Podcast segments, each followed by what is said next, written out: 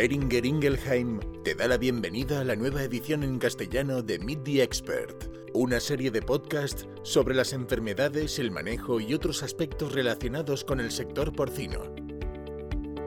Bienvenido, bienvenida a este nuevo podcast de la serie Meet the Expert de Beringer Ingelheim. Hoy volvemos a hablar de salmonelosis. Ya es nuestra segunda eh, ocasión y en la primera eh, hablamos de la importancia de esta zoonosis en, nuestro país. Hablamos de, la prevalencia, hablamos también de qué programas de control están haciendo eh, en otros países de nuestro entorno. Hablamos de la, la toma de muestras que se puede realizar para conseguir una buena sensibilidad y especificidad y comentamos también que aparentemente eh, la reducción del, uso de antibióticos dentro del marco de PRAN no está afectando a la prevalencia de salmonelosis. Hoy cambiamos un poco de, torna y hablaremos de eh, la eh, influencia de salmonelosis en, la microbiota o, más bien de la, influencia de una microbiota sana sobre la salmonelosis. Yo soy Víctor Rodríguez, asesor técnico veterinario de porcino en Beringer y tengo el placer de contar de nuevo con Santiago Vega, profesor Santiago Vega de la Universidad eh, Cardenal Herrera CEU de Valencia. Hola Santiago, buenas, buenas tardes. Hola, buenas tardes Víctor, encantado de estar de nuevamente con vosotros. Bueno, pues en, primer lugar, eh, comentar, como, como, ya sabes, eh, se ha publicado por, por, Fernando Leite en 2018 que de la vacunación oral frente a la Ausonia intracelularis disminuye la excreción de salmonela después del desafío con ambos patógenos. ¿Cuál crees que es el papel de la Ausonia intracelularis como agente primario que permite la infección con otros patógenos digestivos, como en este caso salmonela? Bien, bueno, yo cuando, cuando estamos hablando de, la microbiota, antes de entrar en, el papel que, pueda jugar eh, la, vacuna, yo creo que es un mundo eh, con unas posibilidades tremendas. ¿no?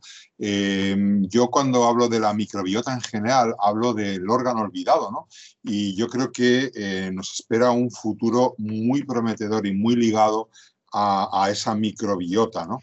Yo hay veces que digo que, probablemente llegará el momento en que en vez de enviar una muestra de sangre al laboratorio, mandaremos una muestra de heces y a partir de ahí nos sacarán toda la, toda la información relativa a nuestra salud o no, o no salud. ¿no? ¿Cómo de importante ¿no? es la, microbiota en, en, nuestros cerdos? Pues, pues nuestros cerdos tienen del orden de 100 billones de bacterias formando parte de su microbiota intestinal, ¿vale? Con más de mil especies distintas de bacterias formando esta, esta comunidad de, bacterias, ¿no?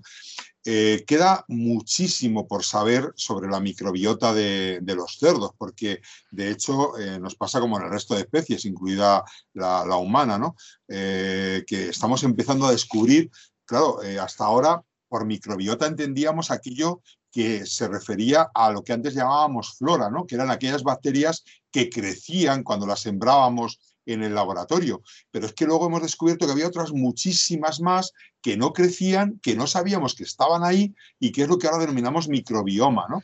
Y bueno, pues, mm, pues al hilo de, de, ese conocimiento, de ese estudio, se están probando cosas. Y una de las cosas que se probó era cómo podía influir precisamente eh, la vacuna que se utiliza, la vacuna oral frente a la ausonia, ¿vale? Cómo podía influir en la mayor o menor excreción de, la salmonela. Y entonces se vio que en el estudio este de Leite del año 2018, se vio que cuando se vacunaba, eh, se utilizaba la vacuna viva oral frente, atenuada frente a la ausonia, ¿vale? Se eh, reducía en el estudio experimental, bueno, se hicieron varios grupos, eh, hubo un grupo de vacunados y no vacunados frente a la ausonia, otro de infectados y no infectados frente a la ausonia y otro de infectados y no infectados frente a Salmonella typhimurium. ¿no? Y eh, uno de los hallazgos más importantes, como digo, fue es que se vio que eh, en el 38% de los cerdos, o sea, solo un 38% de los cerdos excretaban salmonella en heces de aquellos que habían sido vacunados con la vacuna de, la Ausonia. ¿no? Entonces había una reducción en la excreción de salmonela fruto de esa vacuna, de esa vacunación. ¿no? Entonces, bueno, pues es un hallazgo muy importante porque eh, se ha visto que esta vacuna podría utilizarse también con fines de reducir la excreción de, de salmonela. ¿no?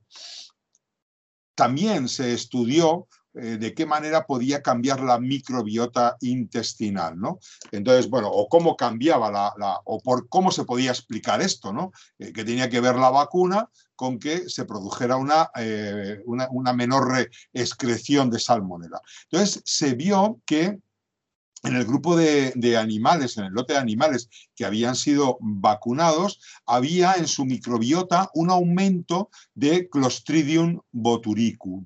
Esta, bacteria reduce la, la susceptibilidad de salmonela para producir infección. Entonces, se piensa que una de las razones por las cuales hay menos excreción de salmonela es por ese aumento que se produce de Clostridium fruto de la vacunación frente a, la ausonia. ¿no? Y además también se vio que había un aumento de lactobacillus. ¿no?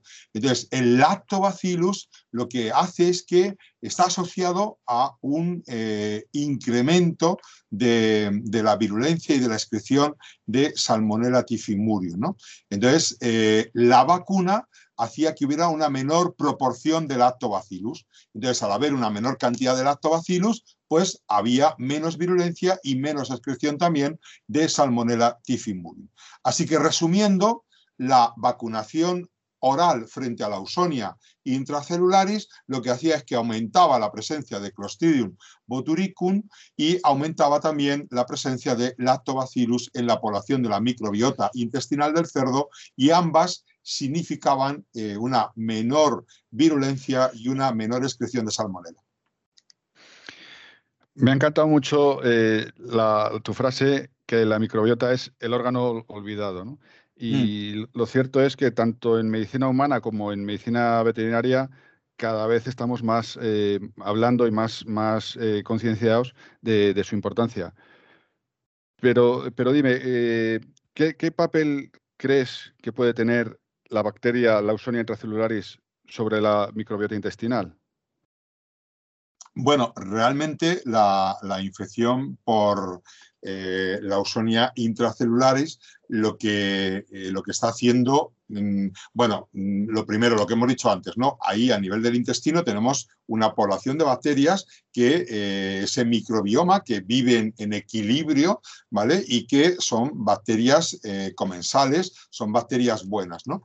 En la medida en que una posible infección por la ausonia intracelulares estuviera produciendo una alteración de ese, esa población de bacterias buenas, estaría dando pie a la llegada de otras bacterias, bacterias patógenas, porque la ausonia lo que hace es que de alguna manera destruye el epitelio intestinal y está produciendo una alteración, una disbiosis en esa población de, de, bacterias normales, comensales del intestino del cerdo y en esa línea estaría favoreciendo la posibilidad de eh, colonización de ese ecosistema por salmonela. ¿no? O sea, realmente eh, la ausonia lo que hace es que prepara el camino para la llegada de otras posibles bacterias patógenas, entre ellas estaría eh, nuestra salmonela. ¿no?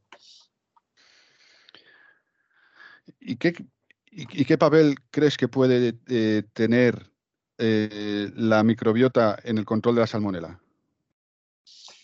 Bien, pues un poco como, decía antes, ¿no? Es decir, en la medida en que nosotros mantengamos ahí ese equilibrio eh, de, las bacterias buenas, pues de alguna forma estamos evitando la llegada de, esas, otras, de esas otras bacterias de patógenas, ¿no?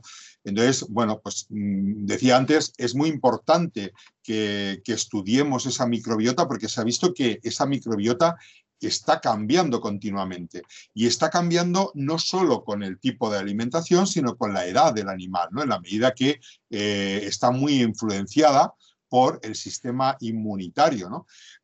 Entonces, por ejemplo, hay un caso, se ha visto que en el destete hay un, cambio en, la microbiota, ¿no? Y es un cambio que, que, el destete nosotros lo estamos realizando en nuestros cerdos a una edad que no es la edad eh, a la que se produce en la naturaleza. En la naturaleza el destete tiene lugar eh, a las 20 semanas de vida de, nuestros, de nuestros cerdos. ¿no? Entonces, bueno, pues como lo estamos haciendo antes, la microbiota no está preparada para recibir la siguiente, eh, la siguiente etapa en, nutrición. ¿no? Bueno, pues esta, estos manejos pues son los que pueden hacer que sea más fácil que se produzca eh, la llegada de estas bacterias, como digo yo, que, son patógenas y que van a poder tener más fácil la, colonización. ¿no? Entonces, bueno, pues en la medida que estos eh, cambios favorecen bacterias del tipo de bacterias de anaerobios estrictos, ¿vale? Que son los productores de, ácidos grasos de cadena corta, ¿vale? Y que limitan la presencia de, oxígeno y entonces están previniendo la, expansión de patógenos como, como salmonela, ¿no? O sea que, por lo tanto, ya digo, esa microbiota es muy importante que se mantenga en equilibrio. Cualquier alteración de la misma en la línea de que pueda favorecer eh, disbiosis, eh, eh, se rompa el equilibrio, va a dar lugar a la llegada de, entre otras, salmonela. Pero tenemos también el ejemplo de que se está viendo ahora mismo alteraciones, por ejemplo, en las diarreas producidas por Escherichia coli, fruto de todo esto que estaba, que estaba contando. ¿no? Muy bien, Santiago. Pues en, el podcast de hoy hemos, hemos tratado eh, lo que es la, microbiota, que como dices eh, perfectamente es un mundo con unas eh, posibilidades tremendas, es el órgano olvidado y tal vez en un futuro, pues, pues simplemente con una muestra de, heces nos podrán decir qué salud tenemos. Nos has comentado que, hay 100 billones de, diferentes bacterias dentro de nuestra flora, lo, lo cual es un número mayor a nuestras propias células eh, somáticas, que hay más de mil especies, y bueno, pues están ahí en, un, equilibrio que a veces es, inestable. Nos has eh, comentado cómo efectivamente eh, hay, hay, un trabajo de Fernando Leite que demuestra que vacunando vía oral frente a la opción intracelularis se reduce la excreción de, de salmonela. Hemos comentado que la propia Lawsonia intracelularis destruye eh, el epitelio intestinal, es una enfermedad proliferativa, y esto eh, produce una disbiosis que favorece la posibilidad de, colonizar por otras bacterias, como puede ser, eh, entre otras, salmonella, que es un poco de la que estamos hablando en, esta serie de podcasts, en esta miniserie. Lo importante de, la microbiota también viene porque, derivado de nuestro sistema de producción, destetamos los animales cuando todavía no tienen eh, la microbiota preparada para una alimentación sólida, como es, como es la que van a recibir eh, durante la etapa de transición. Y bueno, pues eh, es muy importante que los animales tengan una microbiota equilibrada para, una buena, para, una, para un buen desempeño. También hemos hablado en, el anterior podcast de la prevalencia los planes de, actuales de, control, tanto en España como en países de nuestro entorno. Y en el próximo podcast tendremos la oportunidad de hablar de futuro, que también es, muy importante para nosotros conocer qué es lo que va a pasar en los próximos años con respecto a Salmonella. Muchas gracias, eh, Santiago, y nos vemos en el, siguiente podcast. Muchísimas gracias y gracias a vosotros y nos quedamos emplazados para el siguiente. Acabas de escuchar Meet the Expert, el podcast sobre gestión y práctica de enfermedades porcinas presentado por Beringer Ingelheim. Síguenos para estar al día de la actualidad del sector. Gracias por tu atención.